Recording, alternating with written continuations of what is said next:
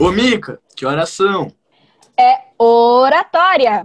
Aqui quem fala é Micaele Mazeto, presidente da comissão. E aqui quem tá falando é o Yuri José de Barros, assessor da comissão. E juntos nós somos... A comissão do Sênior. Olá, ouvintes! Hoje, para iniciarmos o nosso podcast, nós trouxemos uma, um convidado espetacular.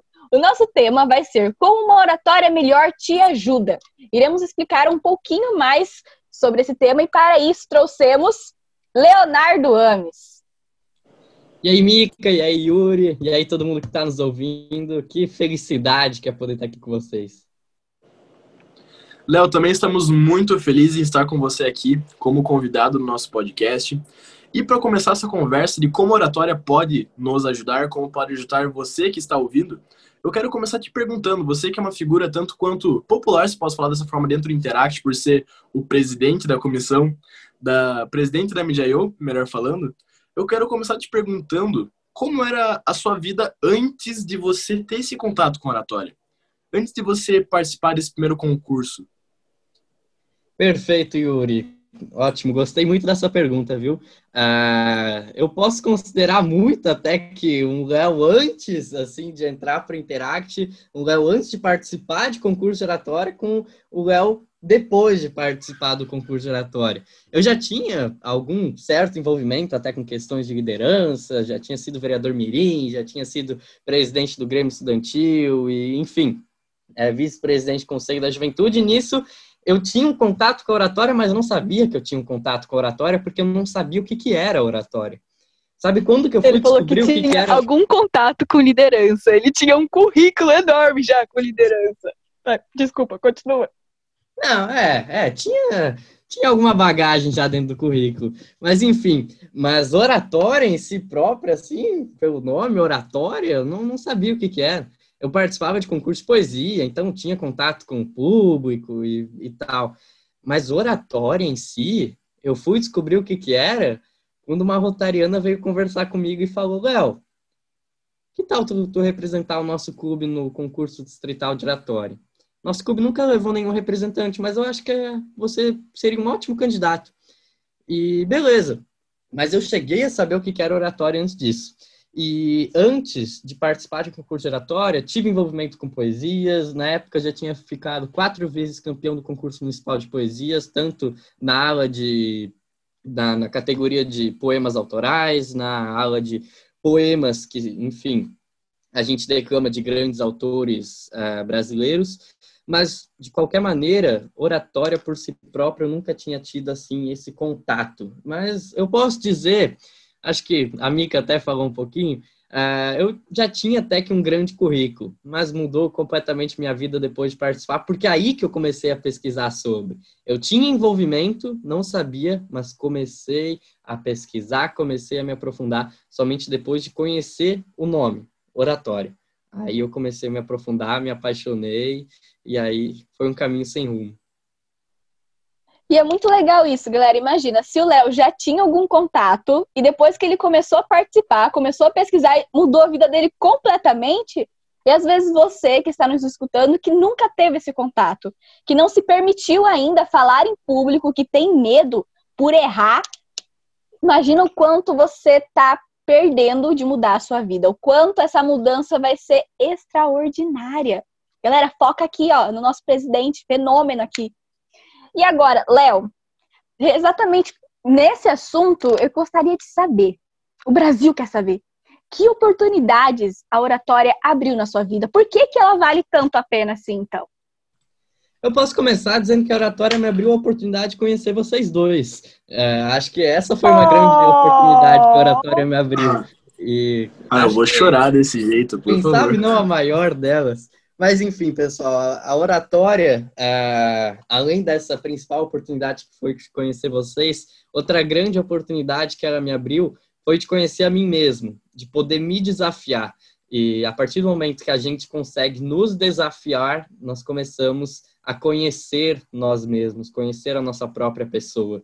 E muitas vezes a gente se esconde dentro de nós mesmos e principalmente se esconde dentro de nossos medos. A oratória me mostrou que existia um outro Léo atrás desse medo. Tanto que meu primeiro envolvimento com oratório, eu até citei isso no meu livro, citei isso nas minhas palestras, foi traumático. Eu vim assim de uma cidadezinha lá no interior de Santa Catarina, cidadezinha de 16 mil habitantes, mas eu acho que ainda maior que a cidade do Yuri. E... É sim, e... é tipo dobro.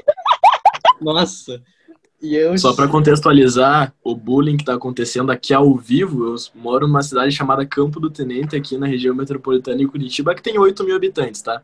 Eu Só falei que era o dobro. É, eu já é morava em uma dobro. cidade pequena, mas ela continuava sendo maior do que a cidade do Yuri, o dobro ainda.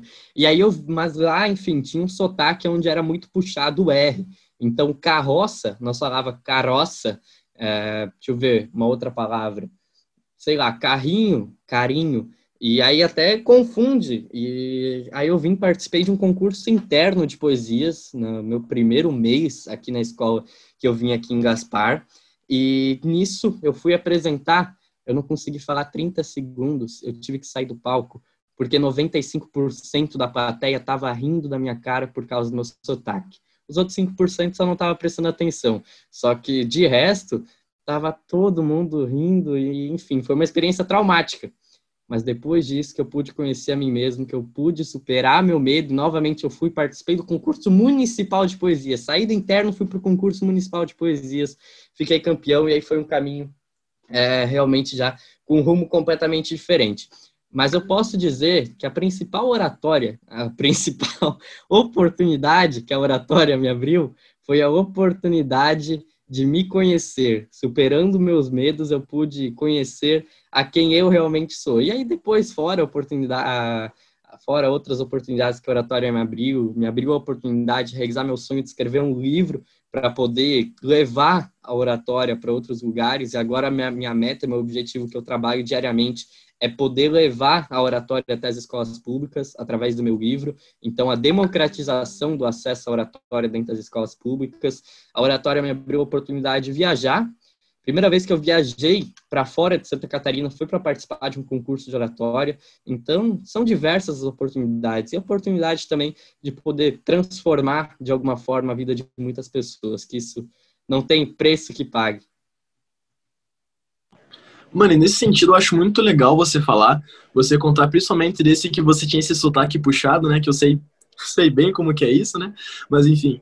É, quando você foi participar, você teve a plateia rindo da sua cara. Ou seja, muitas pessoas a gente sabe que tem muito medo de falar em público porque tem medo do julgamento das pessoas. E você, nesse seu primeiro contato, você já se deparou com essa situação da plateia rindo de você. Como que foi para você lidar com isso e transformar isso para você uma motivação para você conseguir seguir em frente e depois entrar em um concurso de oratória ainda. Yuri, eu esqueci o nome da revista, mas tem uma revista alemã que fez uma pesquisa em cima do de dentro do medo de falar em público, qual que é a principal situação que leva as pessoas a ter esse medo. E é o medo de julgamentos, o medo do que as pessoas vão pensar. E isso é o que faz muita pessoa, muitas pessoas terem situações traumáticas diante ao público, faz com que muitas pessoas nem tenham a primeira oportunidade de estar falando em público. Porque, nossa, eu tô aqui falando na frente da Micaela e do Yuri, o que é que eles vão achar? Isso é normal, isso é o que as pessoas tratam muito já no início. Essa é o, a principal causa que leva à glossofobia, que é o nome dado, o termo dado ao medo de falar em público. E eu acho que uma coisa que eu sempre trato é que o maior julgador de nós mesmos é a gente. Só quem pode me julgar sou eu. Então, só quem pode. Para mim, o que eu levo comigo e o que me fez sair daquela situação onde todo mundo riu foi o que eu achei. É o meu desempenho. Sempre que eu saio de dentro do palco, sempre que eu saio é, de um concurso de poesia, sempre que eu saio de uma palestra, e eu falo, nossa, gostei muito da minha apresentação. Isso é o que realmente eu considero que, que é o importante, é o que eu achei, é o, a, o meu julgamento. Tanto que dentro do meu livro, a principal dica que eu dou para as pessoas que querem se preparar para um discurso é ensaiar na frente do espelho. Por quê? Porque quem vai estar se julgando é você. É você falando para você e é você que vai estar tá se avaliando. Então, a gente não pode ter medo ou então ficar com o pé atrás do que é que as outras pessoas vão achar. Primeiro pergunte, o que é que você acha? O que é que tu acha? Yuri foi lá, Mikael foi lá, participou do CNO. Beleza, não ficou em primeiro. Mas vocês ficaram satisfeitos com, com, com a apresentação de vocês? Se vocês ficaram não. satisfeitos, tá show. Metade do caminho tá andado. A Mikael não ficou. Então, nesse momento, ela, sendo a jogadora dela mesma, ela não ficou e ela vai buscar a maneira pelo qual ela pode aperfeiçoar para caso um dia ela tenha uma outra oportunidade. Mas, Yuri, respondendo a pergunta, é realmente é, tratar dentro da nossa cabeça que o maior julgador de nós mesmos somos nós mesmos. Concordo totalmente com você e nesse sentido eu só queria dar mais uma colaboração, porque realmente foi isso que você falou. Talvez não atingiu o primeiro lugar, mas uma coisa que eu e a Micaele sempre nós falamos e nós refalamos e nós reafirmamos que o objetivo de participar de um concurso de oratório ou qualquer competição não é ser campeão e não deve ser ser campeão.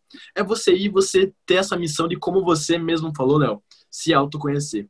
Como você tão bem falou e é por isso que eu quero te agradecer por essa participação. Sua participação foi realmente muito, muito boa. Com certeza contribuiu muito, tanto para mim, tanto para Micaela, tanto para quem está nos escutando.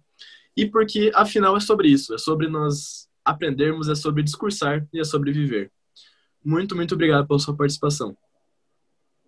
Um grande abraço, Yuri. Um grande abraço, Micaela. Contem comigo e a todos que estão nos ouvindo também só o que eu deixo é que, independente das circunstâncias, do que for, do medo que for, se desafiem, porque somente quem pode vencer são vocês, somente quem pode avaliar vocês são vocês mesmos. Galera, vocês não puderam ver o meu rosto do Yuri, mas o cronômetro deu um pane aqui e agora a gente não sabe quantos minutos a gente já tá falando. Então, a nossa média era 15. É. então a gente não sabe. Mas o que eu gostaria de dizer é: o Léo falou muito sobre oratória, a oportunidade que, elas, que ela, no, ela nos abre, meu Deus, mas a gente não definiu ela. Então, se vocês querem saber o que é isso que tanto o Léo falou, fiquem ligados no nosso próximo episódio, episódio. ok? Então, muito obrigado, Léo, muito obrigado, ouvintes. É um prazer estar aqui com vocês. Espero que vocês consigam chegar conosco até o nosso último episódio.